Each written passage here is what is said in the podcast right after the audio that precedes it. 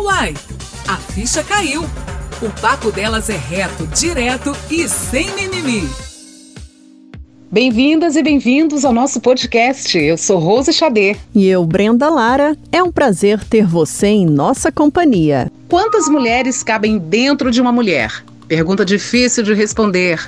Aliás, a mulher raramente para o mundo dela para pensar nisso. Sempre atarefada, quando não está fazendo mil coisas ao mesmo tempo, a mulher está pensando nas milhares de coisas que ainda tem por fazer. Por isso somos um ser tão complicado, dizem os homens. Complicada sim, mas focada sempre. Foco. Segundo o dicionário, essa palavrinha de quatro letras significa ponto mais importante ou principal. Mas essa mesma palavrinha nas mãos de Cindy Marie de Aguiar e Tiso te leva para bem longe. Onde? Ela mesmo vai contar. Cindy, seja muito bem-vinda. Quem é você no mundo? Muito obrigada, meninas. Primeiro, gostaria de agradecer o convite de participar de um projeto tão legal. Pelo pouquinho que eu já ouvi, eu já adorei. Então, muito obrigada por ter a minha presença aqui. É, bom, o meu nome é Cindy, eu tenho 23 anos de idade, é, eu sou violinista, trabalho como professora de inglês, sou formada em Relações Internacionais pela UniBH, sou formada também em violino pelo Palácio das Artes, atualmente complementando a minha formação em música. Eu estou fazendo o curso de licenciatura pela Universidade Estadual de Minas Gerais e também estou fazendo um outro curso de graduação em um projeto de extensão da Universidade Federal de Santa Catarina, onde eu faço o curso de Astrofísica Geral, Astronomia e astronáutica. É, Para terminar, também atualmente eu estou me preparando, me capacitando. Eu sou uma piloto em formação e acredito que até o final do ano que vem eu já vou estar com todas as minhas licenças de piloto comercial. Uau! Bom, depois de uma apresentação dessas, a gente já pode encerrar por aqui o podcast, gente. É. Ó, um beijo. Minha brincadeirinha. Ó, o episódio de Minas para o Universo só tá começando. Cindy, pra gente entender como você começou a estudar várias coisas ao mesmo tempo, nós queremos saber quem era você na infância. O que não faz muito tempo, né, garota? Aliás, menina. É verdade. Bom, desde pequena, eu acho que desde que eu me lembre, né, eu sempre tive muitos interesses e eu mudava de ideia muito fácil. Eu lembro que a primeira profissão que eu quis ser, eu queria ser bióloga marinha. Eu queria trabalhar no projeto Tamar. Eu adorava o projeto Tamar, tudo que tinha a ver com o projeto Tamar. Eu, eu estava pesquisando já desde pequenininha, eu gostava de ver tudo em relação a isso. Depois teve uma época da minha vida que eu comecei a me interessar muito por arte e especialmente pela música. E, e essa parte foi o que ficou até hoje, né? Porque hoje eu estudo música, inclusive. É, eu já quis ser muita coisa, eu queria ser ilustradora, eu já quis ser escritora. Então, assim, eu acho que não é estranho para mim hoje ter tantos interesses diferentes, porque desde pequena eu sempre gostei de muita coisa e eu sempre quis aprender muita coisa, fazer muita coisa. Menina, pois é. A gente que é mulher, a gente sabe muito bem da nossa capacidade de ser multitarefa, né? Mas você, muito nova, aos 17 anos, já começou a cursar Relações Internacionais, como você já falou, passou pelo processo do Palácio das Artes em primeiro lugar, né? Uhum. Tá para fazer especialização em violino. Como essas duas áreas distintas te encontraram e elas dialogam entre si de alguma forma? Tem a ver com o curso que você está fazendo, por exemplo, de astrofísica? É, eu acho que eu posso responder isso falando qual foi o tema do meu TCC do curso de Relações Internacionais. De alguma forma eu consegui juntar a música e as RI, que são as relações internacionais, e o meu TCC foi sobre Pink Floyd e Tchaikovsky como atores políticos internacionais. Uau. Uma loucura, é.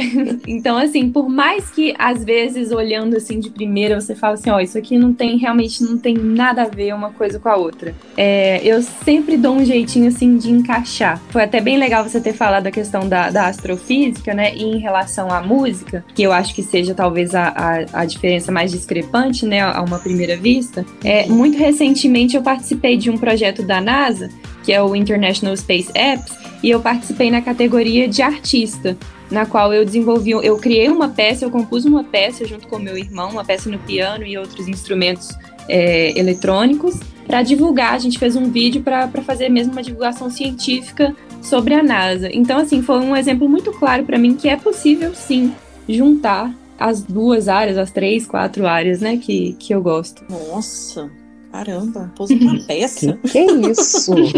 Uau! Cindy, depois entrou o curso de Astrofísica Geral, Astronomia e Astronáutica na Universidade Federal de Santa Catarina. Como é que foi isso? É, eu atualmente, na verdade, assim que eu formei em Relações Internacionais e em Violino no Palácio das Artes, eu segui fazendo a licenciatura em música. Então, o primeiro que eu comecei logo que eu saí do, das RI foi a licenciatura em música na Universidade Estadual de Minas Gerais. E aí, como eu já estava nesse ambiente das faculdades públicas, porque até então eu tinha feito a minha outra faculdade numa universidade particular, eu fiquei mais ciente de alguns projetos de outras universidades no Brasil. E eu fui olhar o currículo da Universidade Federal de Santa Catarina, eu caí nesse curso que é um projeto de extensão, não é um curso de graduação, é um projeto de extensão, mas mesmo assim o conteúdo é incrível, eu acho que não perde nada. E eu falei assim, gente, isso aqui foi feito para mim, porque é literalmente tudo que eu gosto, tudo que eu gosto de ler já de forma amadora, e agora eu vou ter a chance de estudar de uma forma oficial, vamos dizer assim. E aí, quando a gente pensa que não, assim de surpreende mais uma vez e começa um curso para se tornar pilota de avião. Como é que entra isso na sua vida, Cindy? É, na verdade, pode parecer tudo muito confuso, mas para mim faz muito sentido, viu? A aviação, de forma geral, ela sempre esteve presente na minha vida. O meu pai hoje ele é dono de uma empresa, uma companhia de turismo, uma agência de turismo, e a minha mãe trabalhou em companhia aérea a vida inteira dela. Hoje ela é aposentada pela TAM. Então assim, eu sempre viajei, eu sempre fui com meus pais para aeroportos, eu sempre adorei essa área, de certa forma sempre esteve presente. Então foi até um caminho muito natural para mim é, seguir. Quando eu falei com os meus pais, eles acharam super legal. Minha mãe até comentou: oh, que legal, a família vai seguir então toda no mesmo ramo. legal. Ô, Cíntia, uma curiosidade: quando é que a NASA ela entrou na sua vida? Bom, é, assim que eu comecei a ter um interesse mais avançado assim por astronomia, eu fui pesquisar sobre a NASA, que é hoje a maior, a, a mais conhecida, né, agência nesse, nesse ramo. Claro que tem outras, tem a agência europeia, a russa, a indiana, mas a NASA ela é sempre a que está mais em destaque, inclusive em filmes, é sempre a NASA que aparece. Então eu fiquei encantada com esse universo, e não só de, de ver na TV, eu sempre gostei também de pesquisar, de eu sou inscrita na newsletter da NASA, inclusive foi assim que eu fiquei sabendo dos cursos que eu vou fazer. É, então, assim, eu sempre gostei de saber da instituição em si, por ser a que mais faz coisas no, nesse nível da astronomia. Pois é, eu tava stalkeando lá no Instagram, né? Hoje ninguém fica escondida. É. Enfim. Aí, Cindy, é, eu vi que você estuda também astrofotografia. Menina, explica pra gente o que, que, é isso. É, na verdade, a astrofotografia, ela foi o meu primeiro contato, assim, oficial dentro da área da astronomia. A astrofotografia, ela consiste em você tirar foto dos astros, né, como o próprio nome sugere, e aí é você tirar foto dos planetas, nebulosas, galáxias, da própria Lua. E eu tive contato com um astrofotógrafo profissional, que inclusive trabalhou com o Marcos Pontes, né, o astronauta Marcos Pontes, é, que trabalhou em diversos observatórios no Brasil, e ele que me deu essa, essa chama, assim, ele que acendeu essa chama para eu ver que é uma coisa séria, né, que não é só uma pessoa, ah, vou tirar uma foto aqui da Lua. Não, é uma carreira mesmo, e é importantíssimo, porque muitas pessoas são atraídas, né, para essa área da ciência, essa área exclusiva da astronomia, pelas fotos que vêm. Inclusive foi assim que aconteceu comigo. Eu amava essa estética que eu via em filmes, é, em desenhos, eu sempre fui muito encantada com isso. Então, essa parte assim estética espacial foi o que me atraiu de início. Então, a hum. astrofotografia, para mim, também foi o que me trouxe para essa área. Nossa, interessante. Inclusive, eu tava vendo muitas fotos, nossa, muito legais. Eu também apaixonei. Eu já sou apaixonada com o céu noturno, enfim, uhum. viajando, né? Ainda mais quando vai pro interior, que o céu tá mais limpo, aí você consegue Sim. ver, né? Muita coisa. Uhum. E aí, menina, você tem uns registros muito legais, assim, uma coisa muito louca. Agora, como é que é isso? Você tem que ter uma câmera profissional?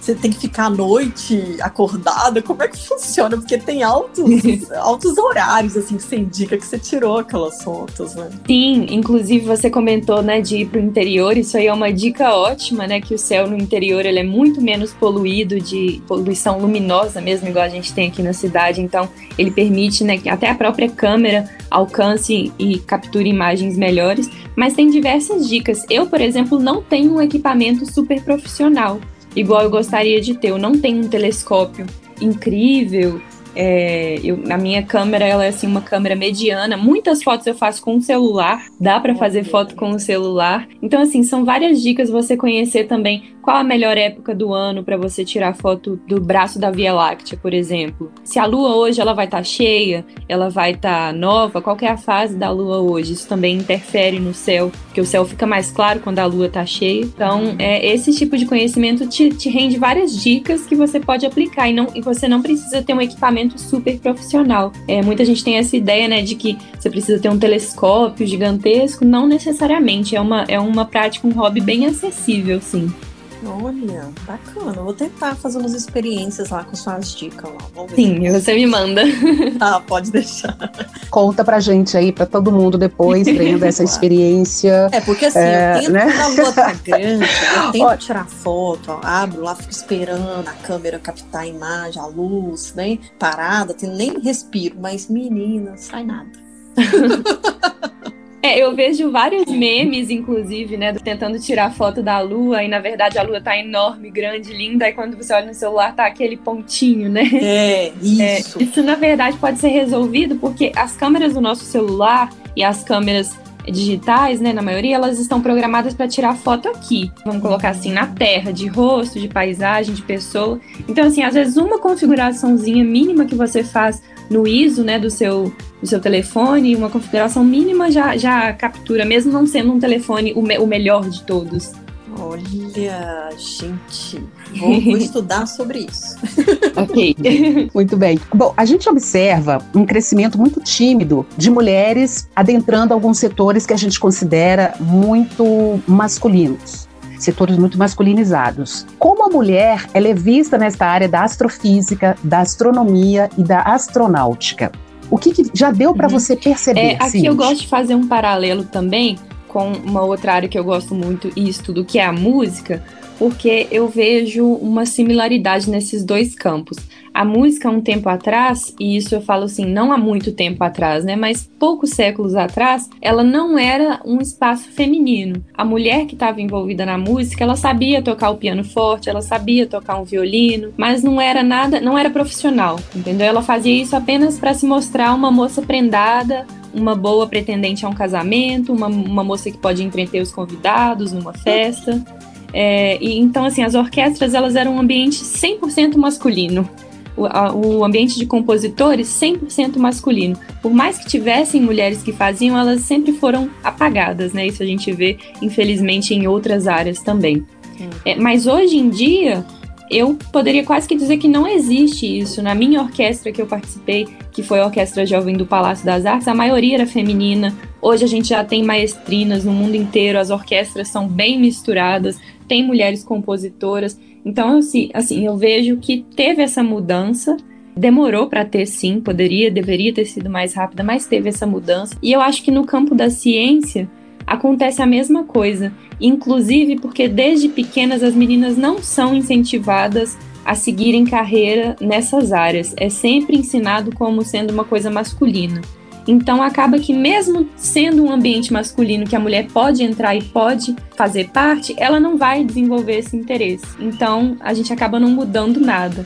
Então eu acho assim, se a gente pudesse fazer alguma coisa para mudar isso, seria já começar desde pequeno ensinando para meninas que essa área pode ser tanto delas quanto dos meninos também. E inclusive atualmente tem a Kate Bowman, que ela foi a primeira pessoa a tirar uma foto real de um buraco negro. Foi uma mulher. Isso. Agora, em 2020, o Nobel de Física foi dado a uma mulher também, que é a Andrea Ghez. Então, assim, a gente já está em passos pequenos, né? Mas estamos caminhando e o futuro que eu vejo é bem positivo e estabeleço até esse paralelo com a música também.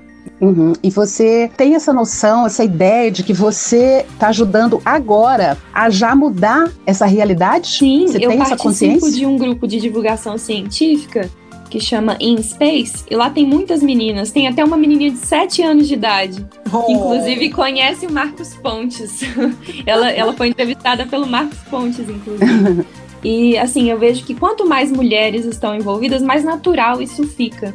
E o pessoal também não tem sido nem um pouco desrespeitoso. Eu, pelo menos, nunca, se, nunca sofri nenhum tipo de desrespeito, assim, quando a gente faz live no Instagram desse projeto. Muito pelo contrário, o pessoal é, aplaude, fala: olha que legal, mulheres na ciência. É, esse comentário mulheres na ciência eu sempre recebo, eu acho o máximo quando falam isso para mim. legal. Agora, como é que foi para você receber a notícia que você tinha sido selecionada ao lado de outra única brasileira também uhum. do país todo, né, para fazer esse curso da NASA? Foi um susto. Inclusive, quase que eu não vou, porque eu recebi o e-mail da NASA. Eu lembro que eu te falei que eu sou inscrita no newsletter da NASA. Eu achei que fosse só um desses normais, sabe? Que eu recebo sempre. Quase que eu vou lá e deleto do meu e-mail. Nossa! pois é. Mas aí quando eu recebi foi uma alegria muito grande, porque eu mesma fiz o, eu participei do processo seletivo, eu não tinha esperança nenhuma de, de conseguir, até mesmo por, por não ser americana, né? Por, por ser um, uma aluna que vai ser internacional, eu já sabia que seria mais difícil.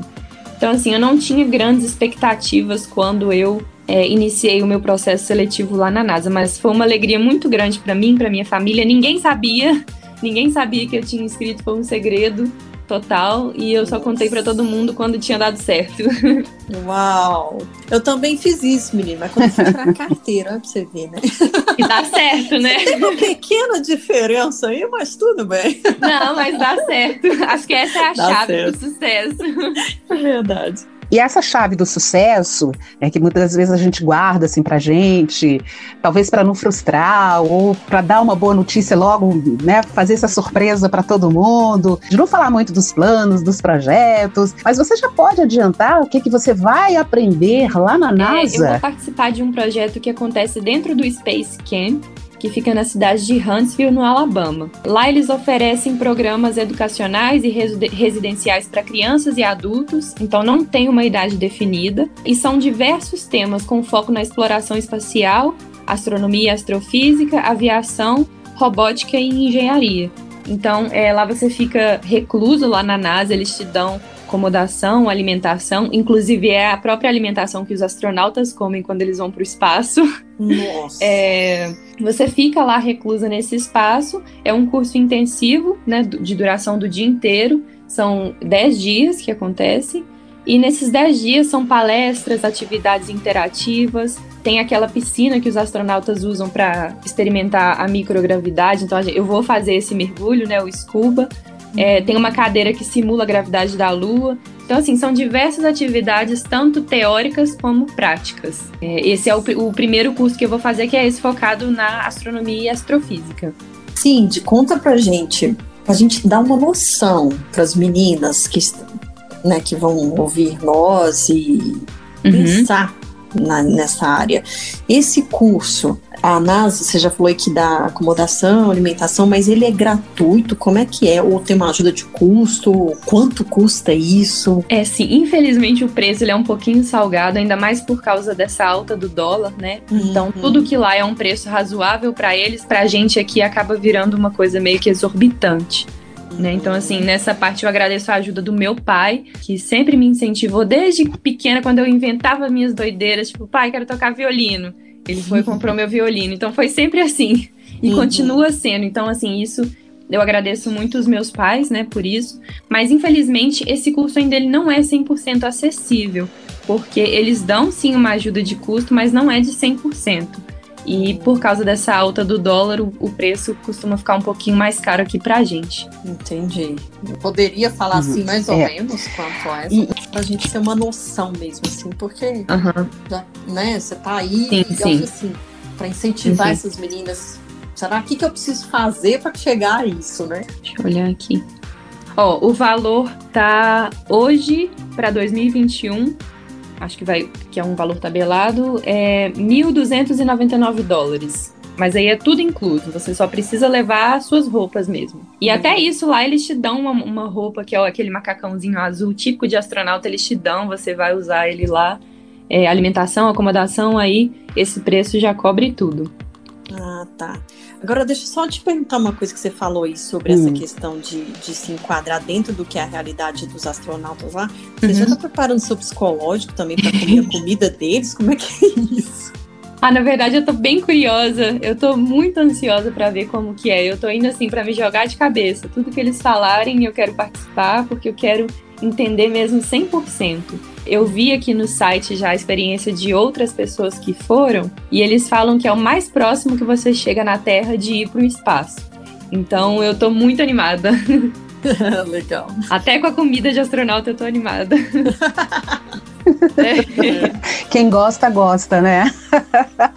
Além do valor financeiro, quais os requisitos para fazer parte é, do projeto da NASA? Principal, além do financeiro, seria é, o inglês. Comunicação 100% em inglês, não tem tradução. E eles pedem não só o inglês, mas uma comprovação de que você consiga se comunicar e entender em inglês. E aí pode ser qualquer um dos certificados. Eu mesma mandei o Proficiency, que eu fiz aqui no Brasil mesmo. Eu mandei o meu certificado do Proficiency e isso já certifica que eu consigo me comunicar e entender em inglês, porque a experiência é 100% em inglês sem tradução. Fora isso, no meu processo seletivo, eu escrevi uma redação explicando por que, que seria importante para mim, e nisso eu coloquei tudo, né? Eu, eu despi minha alma lá para eles quase que implorando, por favor, me deixem ir, porque seria sensacional para mim. Eu também enviei uma carta de recomendação pessoal do meu professor, eu pedi um professor meu para escrever, e aí nem, foi ligado à astronomia, não. É uma carta pessoal mesmo, me recomendando eu sim de como pessoa. Eu criei um currículo específico para a NASA contando todas as minhas experiências com astronomia, astrofísica em si, é, além das minhas outras é, realizações acadêmicas e pessoais, eu coloquei nesse currículo. Eu também enviei o meu histórico escolar desde o ensino médio até agora, então de tudo que eu fiz, eu reuni esse, essa papelada toda que eu já tinha até quando eu fui matricular na, na universidade, eu precisei desses documentos, então foi, é, é bem fácil de conseguir essa documentação e enviei para eles lá no, no próprio site, no próprio processo seletivo deles. Aqui a gente tem que fazer um parêntese, né, Xade, com a Cinti, porque é o seguinte, eu vejo muitas vezes que as pessoas têm um sonho e às vezes elas veem é, os requisitos como né? dificultadores, né? exato. Uhum. E aí, é o que você, olha para você ver, isso aí é um exemplo real, e a uhum. Cinti está contando pra gente, do que que precisa fazer. Ela moveu um monte de documento, criou um currículo para a NASA. Né? Específico, né? é. Exato. Então, gente, é, por que, que eu estou fazendo esse parênteses? Porque é difícil mesmo. Porque você não está, né? Você está querendo uma vaga na NASA. Então, uhum. assim, você tem que entender que o nível é esse. E muitas vezes a gente, a gente se sabota. Essa é a verdade, né? Tipo, ah, uhum. ah, não, que burocracia, que não sei o uhum. quê. Mas, né, assim, você tá aí para provar. Meu, você quer? Então você tem que fazer mesmo. Você tem que dar o uhum. seu sangue quase, né? Eu achei interessantíssimo isso que você falou, porque na hora que você foi falando, já veio essa imagem aqui na minha mente é, quando os astronautas estão lá na estação espacial, né, no espaço, resolvendo alguma função, consertando alguma coisa, a tarefa é gigantesca. E eu vi uma vez um vídeo de um astronauta que, se não me engano, ele tinha 3 mil parafusos para apertar. E isso lá fora da estação espacial, apertando parafusos. E ele falou assim: olha, como que eu faço isso? Simples, eu foco no meu parafuso. Cada hora eu tô focando em um parafuso. Então, eu acho que isso ajuda muito também nessa parte. Por exemplo, ah, eu preciso de inglês, preciso disso. Não, calma inglês. Então vamos primeiro com o inglês. Segundo, meu histórico escolar, vou conseguir isso, montar o meu currículo, fazer a minha redação. Eu acho que isso ajuda muito também ver esse processo como etapas, né? Ao invés de ficar focando só no resultado final que você precisa estar tá com tudo aquilo para enviar. E também sobre a dificuldade, o próprio presidente Kennedy falou isso quando a, eles estavam indo para a Lua em 69. Ele falou: Nós escolhemos ir para a Lua não porque é fácil, mas porque é difícil boa. É isso aí, resume. Pois é, é, você já falou que passa 10 uhum. dias lá de curso intensivo uhum. na NASA. E aí eu quero saber assim, uhum. quando você vai e quando você voltar, você já está pretendendo assim, você já tem algum plano para o que, que você vai fazer depois desse curso? O primeiro curso que eu vou fazer vai ser é, o Advanced Space Academy, que é voltado para astronomia exclusivo de astronomia. Esse curso ainda não tem as datas dele para 2021 para o adulto, né, que é o, o, no qual eu me enquadro, já que eu tenho 23 anos já, eu vou no, no, na turma de adultos. E eles ainda não lançaram as datas para o ano que vem. Por causa da pandemia, né, tá tudo adiado, travado ainda, então eu ainda estou aguardando a própria NASA me divulgar as datas. Mas a previsão é de que seja no segundo semestre, no início do segundo semestre do ano que vem. Aí assim que sair, eu vou pegar já a primeira data, porque eu não aguento mais de ansiedade, vou pegar a primeira data disponível. E quando eu voltar, eu vou juntar mais dinheiro para ir no próximo, né? Que é o meu curso de aviação que acontece no mesmo lugar, mas aí já não é mais focado em astronomia, ele é focado na área de aviação da NASA. Também é bem grande, né?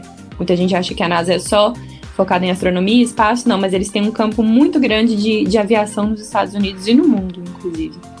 Então, esse é meu segundo curso. E com esse conhecimento todo que eu vou adquirir, eu acho que além de ser um conhecimento muito pessoal para mim, uma coisa que vai agregar muito pessoalmente para mim, eu vou conseguir também às vezes até inspirar outras pessoas. Eu não gosto muito dessa palavra, que eu acho que eu seja muito pequena para inspirar qualquer outra pessoa, mas é, às vezes ajudar alguém que tenha esse interesse também de ir. É, no meu próprio grupo de divulgação científica, essas informações todas que eu vou aprender, eu vou poder passar isso então, de certa forma, eu vou conseguir incentivar alguém a querer estudar isso também, que é muito importante. Essa geração que está vindo agora vai ser o futuro, né, da exploração espacial no geral. Então, eu acho isso muito importante. Ô, Cindy, eu vou dar um. Se eu te encontrasse agora, eu ia dar um tapa na sua cara pra você acordar. você para com isso, mulher. Você é louca? Só você e mais uma brasileira passaram para o curso da NASA e você vem falar que não inspira? Você já me inspirou. Fala sério. Ai, que bom. Não, parou. É sério, quando a gente vê, é ou não é, Xadê? A gente vê uma mulher como você, a gente fala assim, meu, a gente pode fazer qualquer coisa nessa vida. Entendeu? Ai, que coisa boa. É, mas é, é, é esse o recado que você Exato. passou para mim. Tipo assim, meu, uhum. não há nada impossível. A não ser que Deus não queira, mas o que depender uhum. de mim eu consigo. É esse Verdade. o recado. Parece aquele atleta que uhum. ele uhum. bateu o próprio recorde, ou bateu o recorde. Depois daquilo, todas as pessoas vão tentar também né, fazer o melhor, ou seja, bater o recorde anterior. Então, é, esse exemplo de, de dedicação que a Cindy tem nos dá a entender que ela conseguiu, outras mulheres, meninas que estão vindo, uhum. vão se inspirar, não tem como você fugir disso. As pessoas vão se inspirar, porque é, se chegou até lá, é possível para as outras também. Então, se sinta até lisonjeada mesmo, porque muitas pessoas, principalmente ouvindo aqui nosso podcast, muitas meninas, vão começar assim a pensar de uma outra maneira, de repente mudar o curso da vida delas, do curso que elas estão fazendo, porque estão vendo aí um exemplo real. Então se sinta muito feliz com isso, porque você vai conseguir se transformar assim muitas meninas. Vai, e isso, isso vai entrar para a história. é, muitas vão dizer: olha, eu ouvi, eu vi uma garota foi e conseguiu, eu também. Então, anote isso, é, viu? Seu nome vai aparecer não, aí, no mundo eu fui lá porque você consegui. inspirou é outro. É só isso. Tipo, é possível, sabe? É esse o uhum. recado uhum. muito claro, assim. Uhum. Eu, eu sou como você e você se, se esforçar como eu me esforcei, você vai conseguir chegar. Eu fui lá, desbravei uhum. e tô voltando aqui com a minha experiência, mas é para você ir também. É isso. É verdade. E com esse currículo, que eu acredito que quando chegou, chegou na NASA, todo mundo de boca aberta. Que que é isso? Dessa menina. Que inclusive, minha gente, ela é embaixadora. E é sobre isso que agora eu quero saber. Como foi que você se tornou embaixadora do projeto Mars Generation? Conta um é, pouco sobre o que é esse projeto para gente. Foi criado Sim. por uma astronauta da NASA que chama astronauta Abby. Ela criou esse esse projeto pensando nas gerações futuras, nos jovens, crianças, adolescentes, jovens adultos, foi essa é a faixa etária que esse projeto é focado. E quando eu vi isso, eu achei muito interessante, porque eu sempre pensei isso. Ok, não, não estou falando que uma pessoa com mais idade não possa se interessar, inclusive eu acho que tem que se interessar, né? Eu, como violinista, várias vezes eu escuto gente falando: ah, meu sonho é tocar violino, mas agora não dá. Aí eu fico pensando assim, uai, por que não dá, né? Não, não, não existe isso. Mas o que eu acho é que essa geração de agora é que vai ser o futuro, né? As coisas que estão sendo feitas agora, principalmente em exploração espacial, que a gente sabe que não, não é um, um, resultado imediato, a gente sabe que esse resultado ele vai ser visto pelas gerações futuras. Então, eu vejo isso como um projeto que precisa sim ter uma continuidade e precisa de muito mais gente se interessando, até mesmo para mover recursos hum, na política, tranquilo. na economia é, e trazer a importância desse tipo de projeto. Nos Estados Unidos, por exemplo, eles gastam mais com o exército do que com a NASA. Então, assim, a gente atualmente está mais preocupado com guerra do que com explorar o espaço. E eu vejo isso como uma mudança que precisa ser feita e vai ser feita nas próximas gerações. Então foi isso que me atraiu nesse, nesse projeto. E é um projeto que visa a divulgação científica para jovens, né, e principalmente focando na exploração espacial, na importância do, da exploração espacial com foco em Marte, que agora é o maior foco da NASA, que é ir para a Lua em 2024 e em 2033 já enviar missões populadas para Marte. Uhum. É, Cindy, a gente está aqui discutindo muito essa questão da referência, de você ser inspiração, mas em algum momento você parou dentro dessa, desde quando recebeu a notícia, é, até que você vá lá para a NASA, você parou para pensar na história, ter a dimensão dessa história que você está escrevendo, principalmente para o nosso país? É verdade. É, o que eu vejo no Brasil principalmente no campo acadêmico, é aquela famosa migração de cérebros, né? Que todo mundo. Não é que o Brasil não tenha capacidade, isso é um, é um erro. O Brasil tem muita capacidade, né? São muitos brasileiros que são inteligentíssimos, capacitadíssimos, os cursos aqui são excelentes, né? As faculdades, as universidades federais, elas só não têm uma estrutura assim ideal, mas em questão de matéria, em questão de curso, é, são cursos excelentes, né? E o que eu vejo é isso. Infelizmente, a pessoa estuda aqui, aprende aqui, não tem um campo de trabalho e acaba tendo que ir para fora. Atualmente, o campo da astronomia e da astrofísica aqui no Brasil, ele ainda não é o ideal, né? Não é o favorável. Então, eu vejo isso até como uma oportunidade, né? Eu não, não vejo isso necessariamente como algo ruim, que a gente tem é, até mesmo o dever de mudar isso no nosso país, né? Para as pessoas não precisarem sair daqui, elas estudam aqui, trabalham aqui, vivem aqui e conseguem desenvolver o conhecimento delas aqui mesmo no Brasil. É, você falou uma coisa interessante, porque essa é a visão que eu tenho e o lamento também. Porque uhum. eu já estagiei como é, jornalismo lá na UFMG e tinha um programa uhum. que eu produzia lá que era de ciências.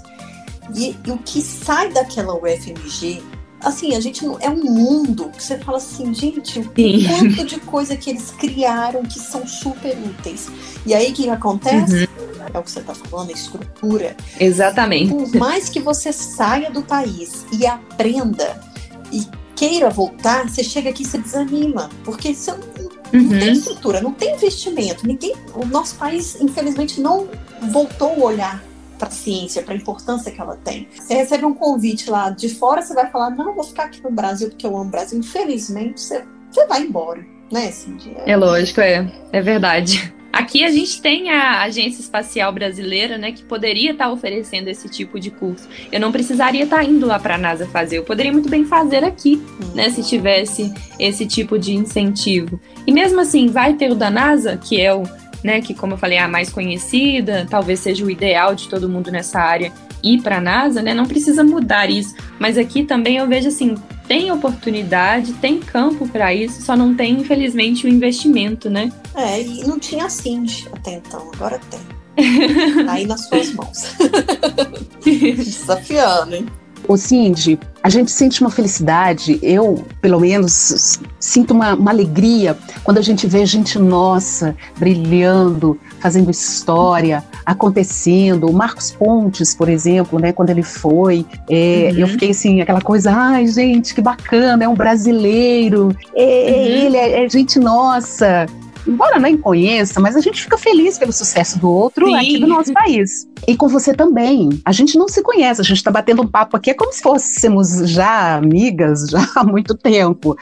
mas é gostoso, é bom. Isso dá um, um ânimo, sabe? Na gente, de coisas que de repente a gente parou no caminho, ou de que, gente, é possível aprender violino em qualquer idade, em qualquer fase uhum. da vida, né? Basta despertar o querer. E aí tá me martelando aqui na cabeça a questão, de novo, eu vou voltar do empoderamento. Você, uhum. assim, isso tem que estar, tá, assim, muito real para você, que você vai sim empoderar, empodera meninas. Eu acredito que muitas já olham e vão começar a olhar, despertar esse desejo, esse caminho que você está percorrendo, por onde você já passou, o que, que você já fez, já estudou, para realizar esse sonho, né? Esse desejo. Então, uhum. esse empoderamento não tem como você fugir dele. Você é um exemplo, sim, para essas meninas, para essa geração, como você bem disse, uma geração que está vindo aí com força total e que vai fazer grandes mudanças. Então, esse empoderamento, você já pode começar, tipo, desfilar com já um, uma faixa. Verdade. de que você, de que você é, realmente vai fazer grandes movimentos na vida de muitas meninas, de muitas mulheres. É, isso é muito legal porque acontece comigo também. Tem uma astronauta que chegou há poucos dias atrás na missão 64 para a Estação Espacial Expedição 64, é, é uma mulher e eu vendo ela lá, só homens, e ela lá no meio, lourinha, com umas Maria Chiquinha para o cabelo não ir para cima na, sem gravidade. Uhum. Eu falei assim, gente, que incrível, é, é, muito legal. E realmente é a mesma coisa que a gente sente. Né, que você falou, ah, o Marcos Pontes, ele é brasileiro, eu também sou, se ele foi, eu consigo. Eu acho que isso no nível feminino também, você vê numa mulher, eu acho que é ainda um pouquinho mais é, elevado, né? Porque, poxa, uma mulher, ela tá num ambiente que as pessoas entendem que não é o ambiente que ela tem que estar e ela tá ali. E é incrível essa sensação. Realmente, eu também sinto isso toda vez que eu vejo. Boa, é verdade. Não tem como a gente né, se sentir feliz com o sucesso do outro. Uhum. A gente vibra também. Mas é, outra, outra pergunta que eu quero aqui lançar é o seguinte: a escola que você estudou, ela te apoiou de alguma forma ou até mesmo te incentivou a seguir na área da ciência? Sim, eu fiz o meu ensino médio no Colégio Batista Getsemane, aqui em Belo Horizonte, e lá as matérias do professor, ele sempre deu um foco, meu professor de física sempre deu um foco para essa área da astronomia, e eu percebia que era um foco além do currículo necessário, né? Porque tem sim algumas matérias de astronomia já no nosso currículo normal do, do ensino médio, mas eu sempre vi que ele ia um pouquinho além. E inclusive a minha escola, é, eles participaram da OBA, que é a Olimpíada Brasileira de Astronomia, que é um projeto totalmente opcional. Ele não é obrigatório nem para alunos do ensino fundamental e nem para alunos do ensino médio. E o meu colégio, ele contratou, eles fizeram é, a OBA. A OBA aconteceu lá no meu colégio, eu participei da Olimpíada Brasileira de Astronomia, então já foi sim um gás muito grande para eu ver que isso acontece no Brasil, que isso existe no Brasil, isso não é somente de filme americano, de filme europeu, isso tem aqui no Brasil também, e foi um incentivo muito grande sim. A minha escola eles incentivaram sim. E eu acho que esses projetos deveriam acontecer em todas as escolas. É, inclusive eu estava vendo sobre isso, lendo, é, os próprios alunos podem pedir, né? A gente sabe que assim, escola pública, por exemplo, é mais difícil, porque deve ter uma estrutura para poder receber um evento como esse, mas existe esse movimento também dos alunos, né? Sim, eu acho que quanto mais os alunos ficarem sabendo que existe esse tipo de projeto, e na verdade eu nem acho que seja algo tão difícil de fazer em uma escola pública, por hum. exemplo, porque é literalmente uma prova que os alunos fazem. Hum que eu, eu vejo assim, é, é, é, algo fácil, não é muito difícil de acontecer, mesmo com poucos recursos, né? Igual se tem, infelizmente, numa escola pública. Mas eu acho que, com certeza, se os alunos soubessem e se mobilizarem, falarem, olha, eu quero a Olimpíada de Astronomia aqui no colégio, vamos fazer, eu tenho certeza que os diretores, os professores iam ficar muito felizes em adequar isso no currículo, mesmo não sendo dessa área. Tenho certeza. Legal. Boa, Di. Ô, Cindy, você é filha única? Não, eu tenho mais dois irmãos. Tá. É, como é que a sua família te vê? Como é que é? Você namora? Você tem tempo para Como é que é seu dia a dia, assim, com meio de tanta coisa? É, bom, a minha família, a minha mãe mesmo, ela brinca, ela me chama de prodígio. eu acho muito engraçado e muito exagerado, inclusive, da parte dela. Mas é, a minha família sempre me apoiou desde pequenininho. Meu pai, principalmente, sempre quis que eu fizesse tudo o que eu queria. Então, se eu tivesse interessado em uma aula de desenho, ele me colocava no curso de desenho. Se eu estava interessada em tocar violino, ele comprou para mim meu primeiro violino e todos os outros depois desse. Então isso foi muito legal. Eu vejo isso como uma ajuda muito grande. Eu tenho certeza que eu não estaria onde eu estou hoje se não fosse por esse apoio. E aí eu abro um outro parêntese também para falar como que o apoio da família é importante, principalmente para meninas, porque às vezes a menina quer entrar nessa área, é, ah, eu quero fazer um curso técnico, eu quero fazer uma engenharia. Aí a própria família já desincentiva, ah, mas isso é área de menino, isso não é muito legal. Então aí isso acaba também atrapalhando, né? Então, o papel da família também é importantíssimo. É, mas o meu dia é um dia normal. Eu tenho um namorado, eu já namoro há quatro anos. Ele, inclusive, também me apoia demais. E às vezes eu acho que ele. Às vezes não, eu tenho certeza que ele tem um papel muito importante na minha vida. De quando eu tô muito cheia de problema, de estudo, ele né, me dá aquela relaxada, assim, né? Me põe meu pé no chão um pouquinho. É, ele tem esse papel essencial na minha vida. É, meus amigos também são muito compreensivos comigo, porque não é toda vez que eu posso sair. É, infelizmente, essa áreazinha assim de, ah, eu vou sair, eu vou me divertir. E eu tô pecando um pouquinho nessa área ultimamente. Agora com a pandemia eu fiquei até feliz que eu tô podendo ter uma desculpa para ficar mais em casa na minha. Mas é, meus amigos são muito compreensivos quando eu, eu tenho alguma apresentação ou alguma coisa que eu preciso estudar, eles entendem, né? Não, não me cobram tanto. Mas eu também tento dar uma equilibrada na minha vida para não ficar só essa questão do estudo. Eu estudo sim todos os dias, principalmente o violino. Já teve época na minha vida que eu cheguei a estudar 6, 7 horas de violino por dia todos os dias. Hoje em dia eu não sou mais assim, porque eu tô focando mais na parte parte teórica da música, né? Mas mesmo assim, eu tenho o meu horário de estudo e eu me mantenho ali é, por exemplo, com o curso de formação de piloto, eu preciso ter uma dedicação maior, porque para mim é uma matéria nova. Claro que tem questões de física ali que eu já, que eu já conheço, né, de matemática que já é mais fácil para mim, de geografia, meteorologia, mas a maioria das matérias são matérias novas, matérias densas. Então, eu mesma criei um cronograma para mim, na qual eu estudo três horas por dia, todos os dias, mas eu também tento não passar muito disso, porque acho que tudo em excesso faz mal, né? Até mesmo o estudo, a preparação, eu eu tô tentando dar essa equilibrada, sim. Então eu vejo meu dia como um dia normal. Eu estudo, é, eu mexo nas redes sociais, eu vejo série, eu vejo filme, eu vou no cinema. é bem normal. E, né, mais uma vez te stalkeando no Instagram, eu descobri que você tem um hobby uhum. que eu fiquei apaixonada, né? Que, que é o, o, tal mundo da Lolita. Menina, você tem todos aqueles vestidos, perucas e sapatos mesmo? Sim, é. É, a moda Lolita para mim ela é até um escape assim, né? Às vezes eu me visto aqui para mim mesma em casa, principalmente agora na pandemia que eu não tô conseguindo encontrar com o um grupo de lolitas que tem aqui em Belo Horizonte pra gente sair, né, vestidas com as roupas de época, uhum. né? É, eu me visto aqui em casa mesmo, eu mostro para minha mãe, tiro foto para colocar no Instagram. E é bem relaxante, eu gosto, eu coleciono os vestidos cada um tem sua marca, cada um tem uma estampa, então assim, são itens colecionáveis. Eu gosto bastante. Eu participo de leilões, inclusive recentemente eu adquiri um vestido que é de 1789. Que isso? Esse vestido é original de 1789. Aham. Uhum. Gente! Ele tá aqui em casa, é a minha maior aquisição, assim, na moda Lolita, meu maior orgulho. Nossa! E eu gosto muito dessas coisas também. É um, é um hobby que eu faço. Coisa mais fofa, eu fiquei apaixonada. Eu acho que nessas horas é que você descansa, né? Que a cabeça é. dá um tempo. Sim, é muito sim. estudo, estudo. E é uma, uma área muito criativa também, né? Eu tenho que coordenar as cores, a peruca com o sapato, com a meia, com o vestido. Então, é, ao mesmo tempo que é relaxante, eu também tenho que pensar, né? Porque eu gosto de sempre estar ativa assim de uma forma ou outra, mas é de uma área totalmente diferente, né? Mais para a área da criatividade, eu descanso, é bem legal. Você já contou? Daqui a pouco você tá indo para o mundo é, da moda. Você já contou quantos vestidos você tem nessa brincadeira? Porque eu vi que são muitos, né? É, atualmente eu tenho 19 vestidos, mas eu já cheguei a ter mais, né? Porque a gente sempre, como eles são um pouquinho caros, a gente sempre vende para comprar ah. outros, né?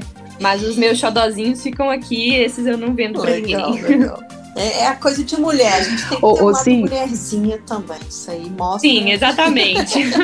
Porque exatamente. tem uma coisa de falar assim, mulher da ciência, nossa, deve ser a mulher masculinizada. Ainda não sei se você vê isso nessa área também. Ou se você já acha que o nosso toque feminino já está adentrando essa área também?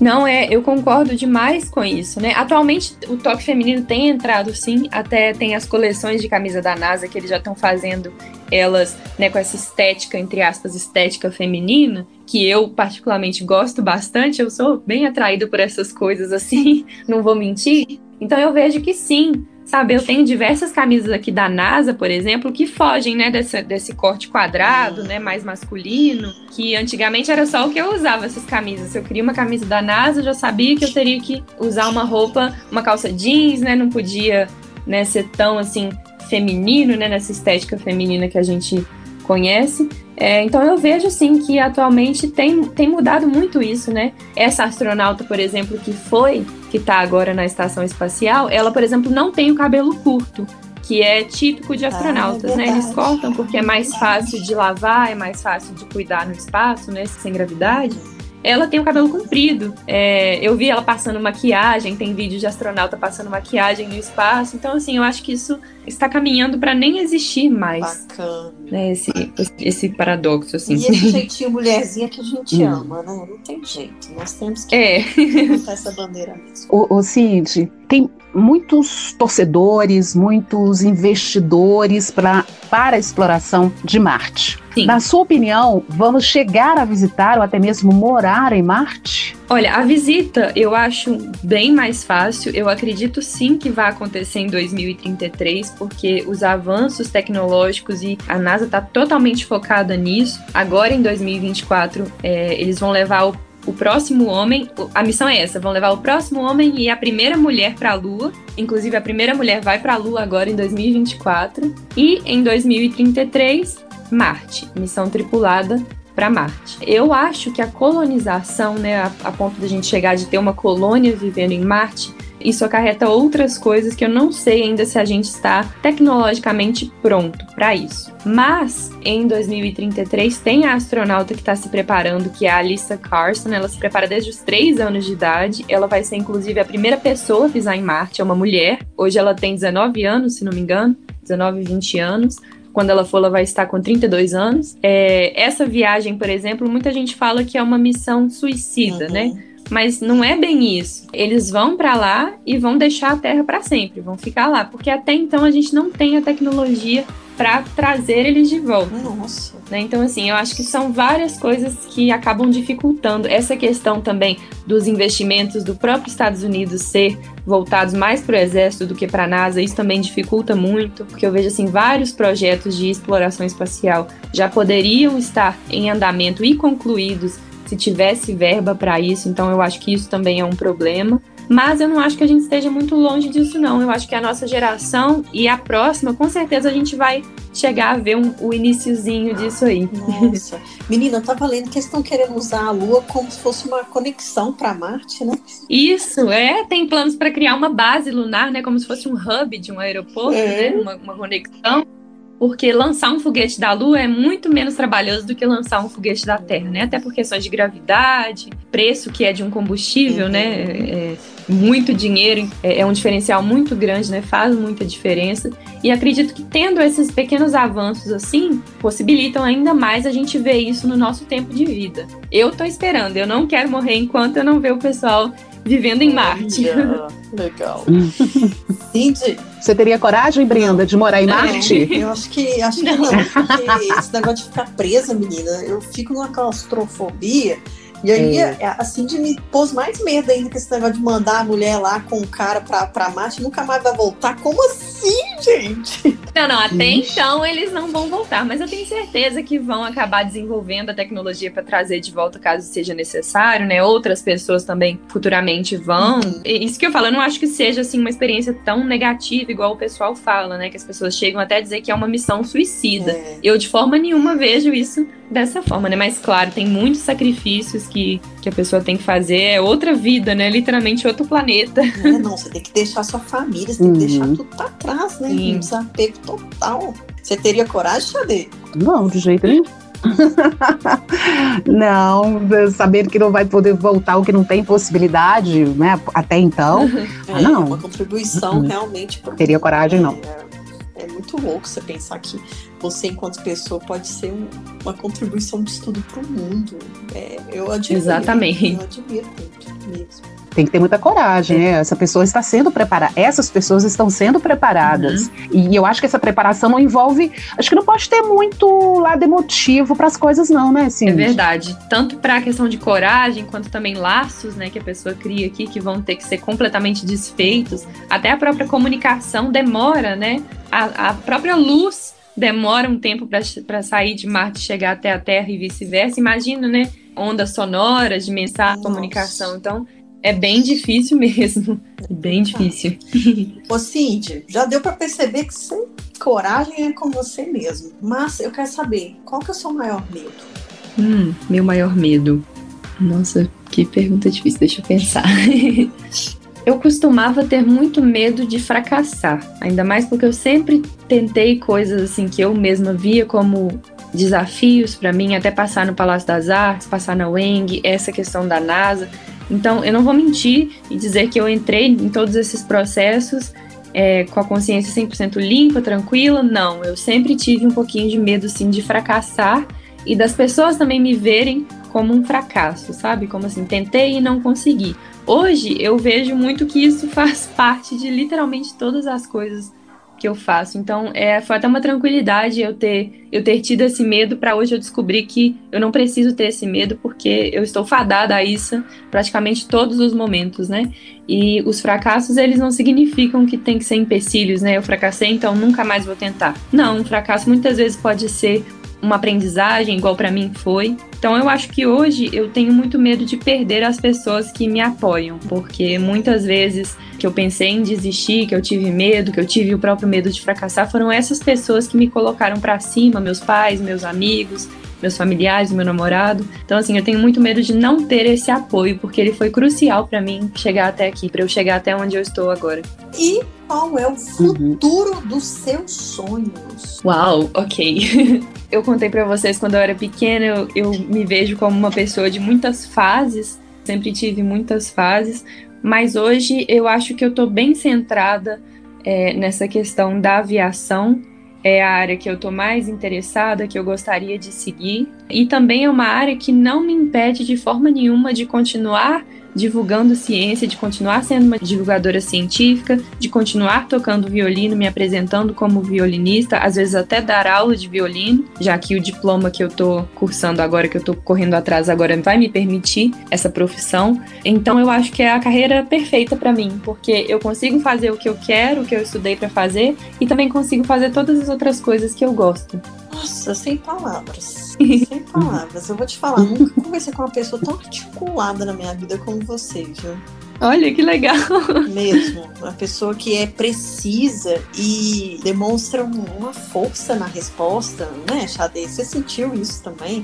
Sim, eu já imaginava antes, eu falei, pelo currículo dessa garota, meu Deus, é super mais inteligente. Realmente, a articulação dela, nas respostas tem coerência. Você pode até olha, ser palestrante. Que legal, muito obrigada. Fico feliz, ainda mais vindo de vocês duas, uhum. né? Não, e olha só, e digo mais, não para mesmo de fazer a sua ciência, não, porque você didaticamente é muito boa também. Pelos seus stories, você, eu vi lá suas fotos do, do espaço, você vai lá, tenha cuidado de desenhar o que é o, não sei o que lá do escorpião, não lembro o nome. Ah, a, a, constelação do escorpião, você viu a foto, né? Vi, e aí cuidadosamente fazendo traço para que a gente enxergue. Caraca, você é muito bom. Ai, mesmo. que legal. Muito obrigada. mesmo.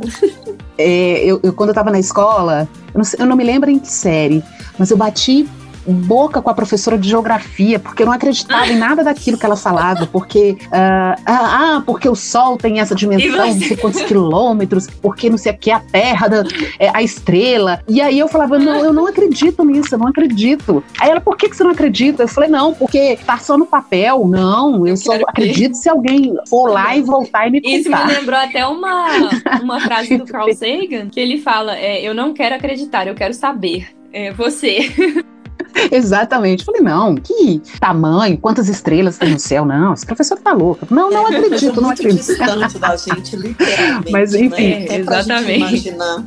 É verdade, eu entendo é. a sua preocupação, porque é, Realmente você fica assim, como anos luz, como calcular anos luz, o que, que é isso?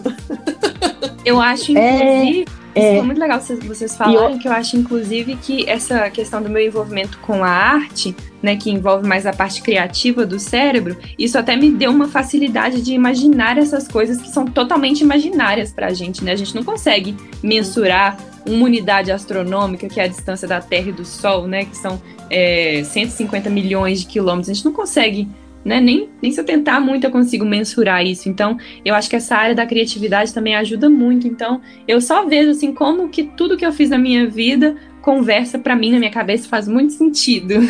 Ninguém nunca falou que você viveu no mundo da lua, não, né? Tem um amigo do meu pai que fala isso comigo. Ele brinca comigo e fala: Ó, oh, você vai pra NASA, cuidado pra elas não te prenderem lá, porque você já vive no mundo da lua. Boa!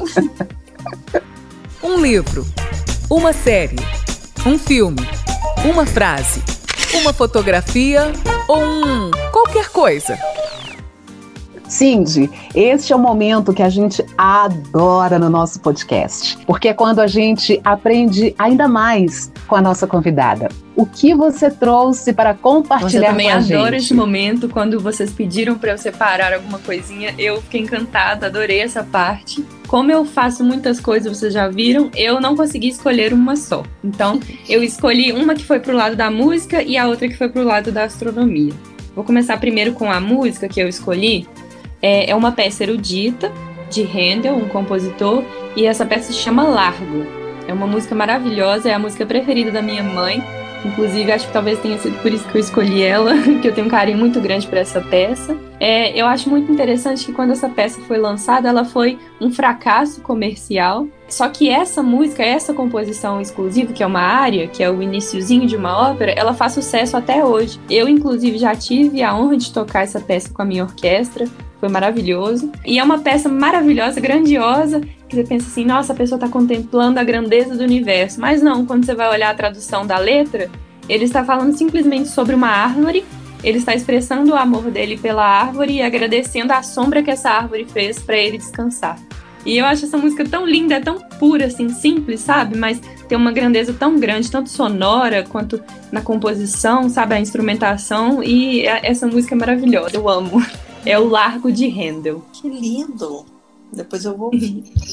Hum. Ok, escuta assim, tenho certeza que vocês vão gostar. É, a segunda indicação que eu trouxe, uhum. na verdade, é um livro, que é um dos meus livros favoritos, que é o Pálido Ponto Azul, escrito pelo Carl Sagan, que é o meu divulgador científico favorito. É, ele foi um dos maiores divulgadores científicos na história, inclusive já morreu, infelizmente, mas continua sendo um dos grandes. E esse livro, só contextualizando, esse livro ele foi escrito porque quando a sonda Voyager estava saindo, já quase saindo do nosso sistema solar, como uma sonda enviada para estudar os planetas, tirar fotos, né?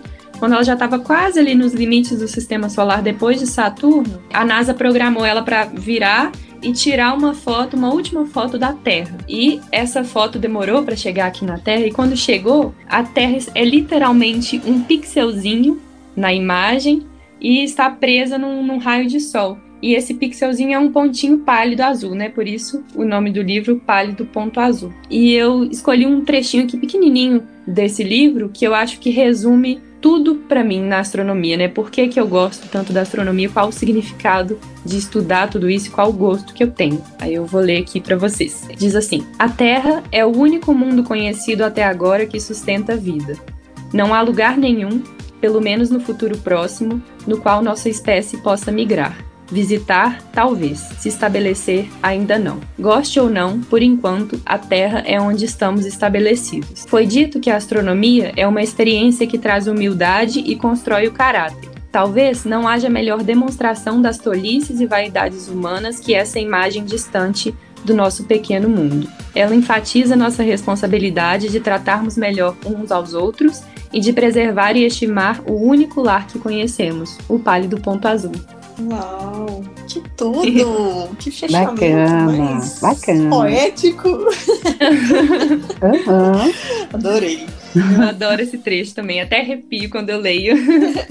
Ade, e qual que é a boa da vez que você trouxe para nós? Ah, eu adoro também quando chega essa parte, porque a todo momento eu já vou observando as coisas, vou anotando, é, já tem um bloquinho já do lado da cama, dos filmes que eu vou vendo, assistindo, já vou anotando ali. Falei, isso tudo vai servir de dicas depois. Eu separei hoje uma série da Netflix. Por que que eu trouxe? Tudo que a Cindy falou e, e sentindo essa energia dela, é, mesmo não a conhecendo pessoalmente, mas imaginando como é que essa garra que ela tem, ela teve para chegar e para conquistar o que ela conquistou, então eu acho que a gente precisa tirar muitas mulheres do lugar cômodo, né? Aquela coisa, uh, eu nasci assim, eu cresci assim, eu vou morrer assim. Gabriela, parece, né? Aquele trecho da música. É, então essa série da Netflix aborda a vida de mulheres que construíram suas próprias histórias e essas histórias são inspiradoras e também referência para todas nós. Se chama A Vida e a História de Madame Say J. Walker é uma afro-americana que venceu a pobreza, construiu um império de produtos de beleza e ela se tornou a primeira milionária pelo próprio esforço, a primeira milionária negra americana. E é, é baseado em uma história real. Foi dela a primeira empresa de cosméticos para cabelo afro.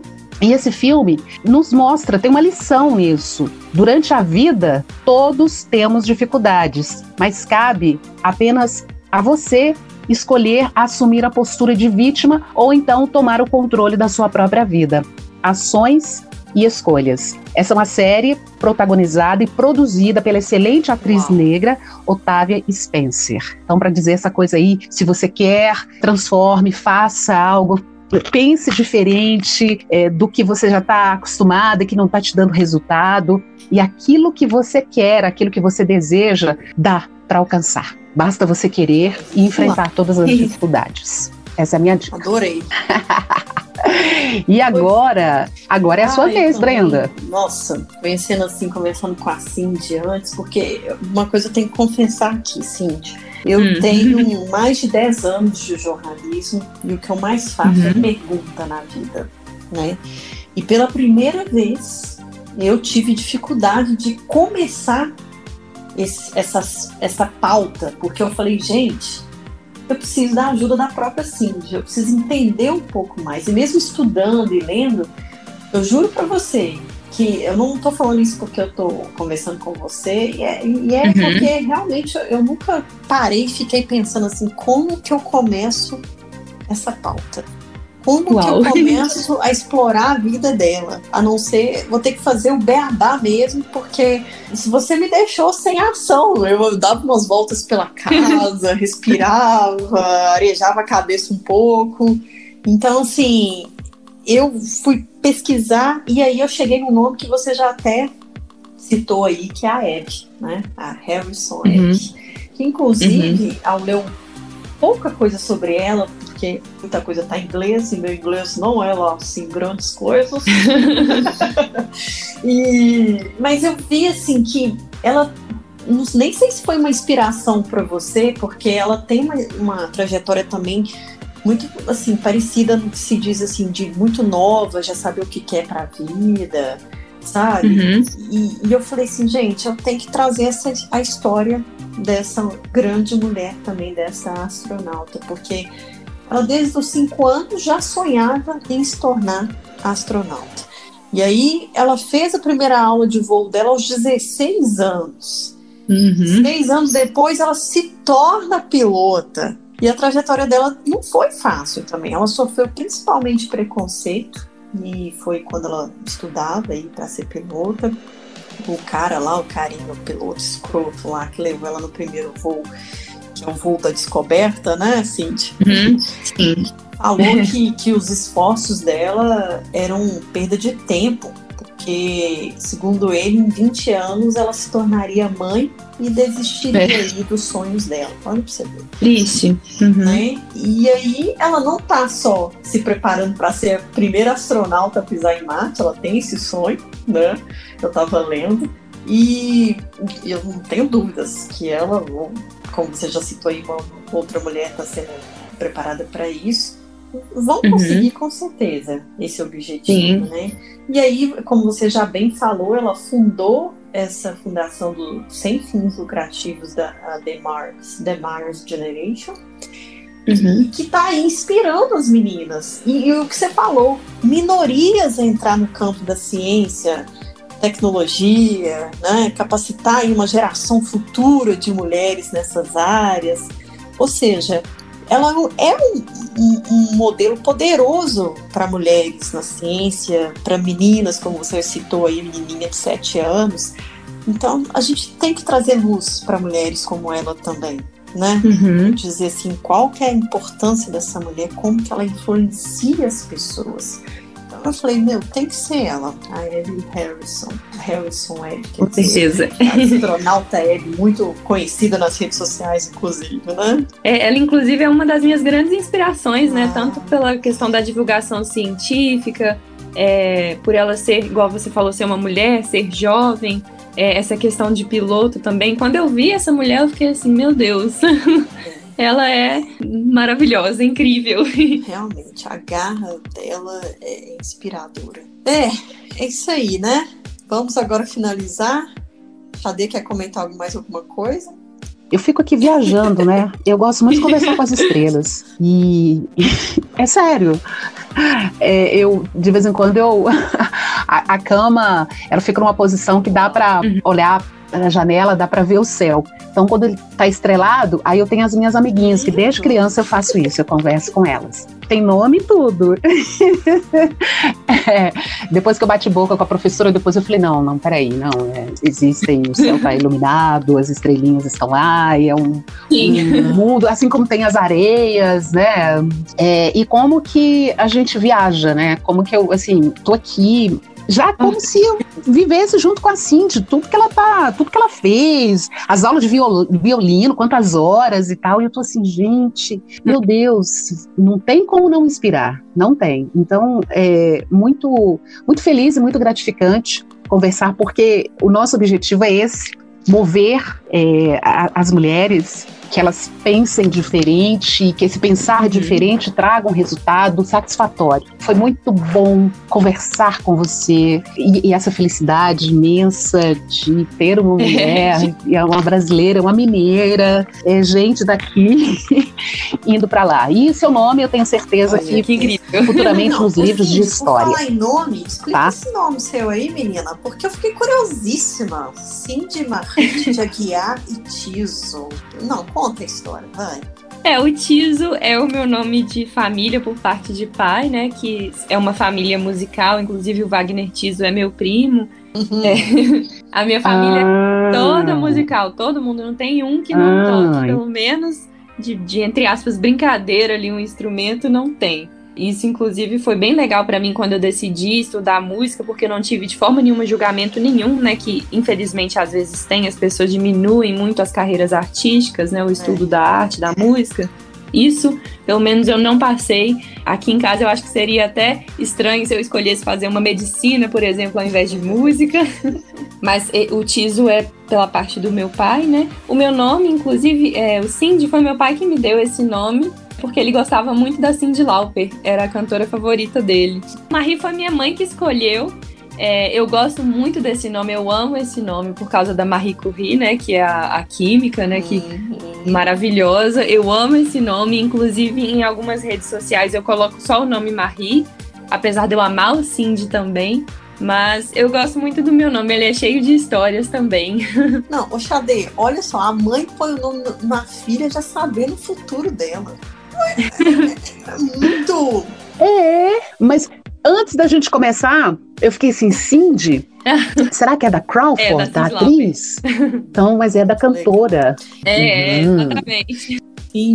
Olha, foi muito um bom, muito bom essas histórias. Falar com você. É, assim que eu recebi o seu nome e o seu pré-currículo, eu falei: caraca, temos que falar com essa garota, mulher, enfim, né? Essa mulher uhum. fantástica que plantou assim maravilhosamente aqui para nós no podcast, porque é como a Xadê já falou, a gente quer realmente despertar essa sementinha nas mulheres, que às vezes fica guardado, que ninguém vai lá e, e cultiva, né? Porque a gente uhum. sabe o mundo que a gente vive hoje. E vem você aí para escancarar e dizer, não, tô sambando nesses preconceitos, né? tô, tô dizendo aqui, não, não a história não é essa, porque a partir de hoje eu tô contando ela diferente. Então, assim, realmente, uhum. gratidão. E assim, eu quero saber se lá na, nesse curso da NASA vocês podem fazer stories, não sei o que, que a gente vai te acompanhar, Sim. menina. Sim, sim, nossa, eu vou gravar tudo. Legal. Eu marco vocês, gravo tudo, vocês vão comigo lá na viagem. Com certeza, nós vamos colocar você lá no nosso perfil e falar, ó, oh, gente, lembra? Aqui, Opa! É, aqui, tá, cheguei. Muito legal.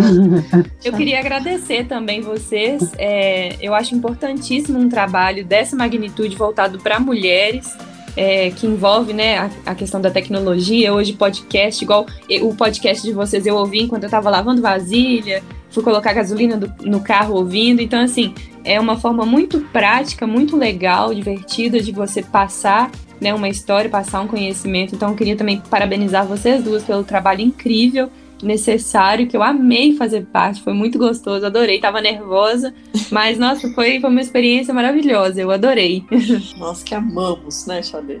A gente que agradece demais, demais, demais a sua generosidade, a sua bondade, esse coração aí grande Obrigada. que você tem. Então, é só agradecer mesmo. Este foi mais um podcast Uai, a Ficha Caiu que hoje nos levou para o espaço com esta garota do futuro, do nosso futuro enquanto mulher. Guardem esse nome, Cindy Marie de Aguiar e Tiso. Vocês ainda vão ouvir falar muito sobre ela. Que orgulho saber que nossa Minas Gerais está exportando talento em forma de mulher no mais alto nível. Como você já sabe, o nosso encontro é toda sexta-feira, mas durante a semana inteira a gente continua no nosso Instagram arroba Uai, a ficha caiu. Corre lá e deixa seu comentário sobre este episódio, sobre esta garota fantástica.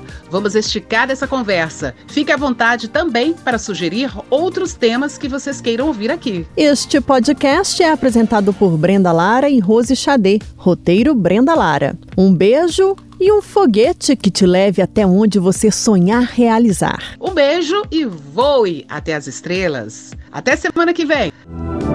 One small step for man, one giant leap for mankind.